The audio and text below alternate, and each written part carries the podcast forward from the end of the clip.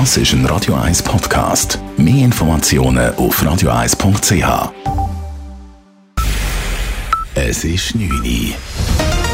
Radio 1, der Tag in 3 Minuten. Mit dem Raphael Wallimann.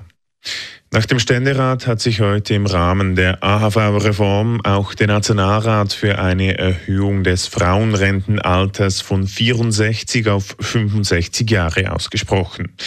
Die linken Parteien haben sich vergeblich gegen die Erhöhung des Rentenalters gewehrt.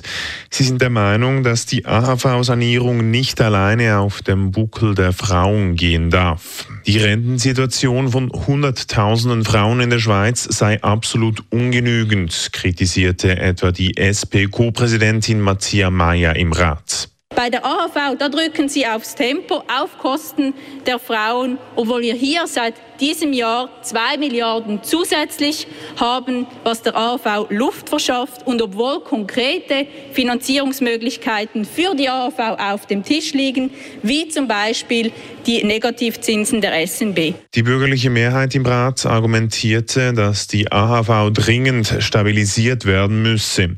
Die Erhöhung des Frauenrentenalters sei der richtige Weg dazu, sagte SVP-Nationalrat Albert Rösti. Der Reformbedarf ist unbestritten. Die SVP ist bereit, die AHV zu retten und für nachfolgende Generationen zu sichern. Und wir sind auch bereit dafür, durchaus Kompromisse, wenn ich an höhere Steuern denke, wenn ich an Kompensationsmaßnahmen denke, einzugehen, damit dieses Paket mehrheitsfähig ist. Als Ausgleich sollen während sechs Übergangsjahren Frauen bis zu 150 Franken mehr Rente kriegen. Außerdem hat sich der Nationalrat dafür ausgesprochen, dass die Gewinne der Nationalbank durch die Negativzinsen der AHV überwiesen werden und die Mehrwertsteuern sollen für die Sanierung der AHV um 0,4 Prozent erhöht werden. Das letzte Wort zur AHV-Reform dürfte das Stimmvolk haben. Die linken Parteien haben bereits das Referendum angekündigt. Im Kanton Zürich ist die Grenze von einer Million Corona-Impfungen überschritten. Wie die Gesundheitsdirektion mitteilt, wurde heute die millionste Impfung vergeben. Mittlerweile seien 47 Prozent der Zürcherinnen und Zürcher über 16 Jahre geimpft. 27 Prozent seien bereits vollständig geimpft. Bei der Altersgruppe der über 65-Jährigen sind 80 Prozent einmal und 71 Prozent vollständig geimpft. Derzeit werden täglich in den Impfzentren, Arztpraxen, Apotheken und Spitälern mehr als 20.000 Impfungen verabreicht. Gleich beide Zürcher Super League-Vereine haben heute neue Trainer präsentiert. Beim FC Zürich wird der deutsche André Breitenreiter neuer Trainer. Der 47-Jährige folgt auf Massimo Rizzo und hat beim FCZ einen Zweijahresvertrag unterschrieben. Breitenreiter machte sich in der Bundesliga mit zwei Aufstiegen mit Paderborn und Hannover 96 einen Namen.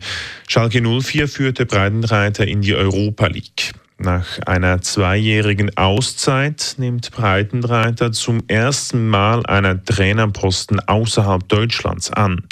Den Schweizer Fußball habe er in den letzten Jahren aufmerksam verfolgt, so Breitenreiter bei seiner Präsentation. Ist ja auch nicht so weit weg ähm, von, von Deutschland. Ähm, international gab es immer wieder auch äh, Möglichkeiten äh, von, von Schweizer Vereinen, wo sie auf sich aufmerksam gemacht haben. So und der FC Zürich war ja auch vor gar nicht allzu langer Zeit eben den Leverkusen zu Gast und ähm, da hat man natürlich auch einen Einblick gewonnen. Und ja, alles weitere im Detail, jetzt was unsere Mannschaft angeht, äh, werden wir ab jetzt genau besprechen. Bei Aufsteiger GC wird Giorgio Contini neuer Trainer. Contini war zuletzt bei Lausanne engagiert. Dort wurde sein Vertrag nach drei Jahren nicht mehr verlängert. Radio 1 Wetter. Am Abend und in der Nacht ist es bewölkt, zum Teil sind auch Gewitter möglich. Morgen hat es am Morgen zuerst noch dichten Nebel am Himmel, nachher drückt die Sonne durch und es gibt einen strahlend schönen Tag. Die Temperaturen sind am Morgen bei etwa 13, am Nachmittag bei etwa 25 Grad. Das war der Tag in drei Minuten.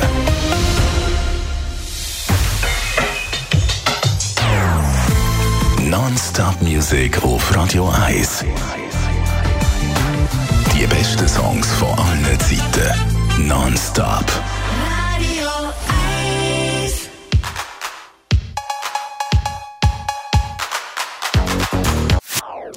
Das ist ein Radio 1 Podcast. Mehr Informationen auf radio1.ch.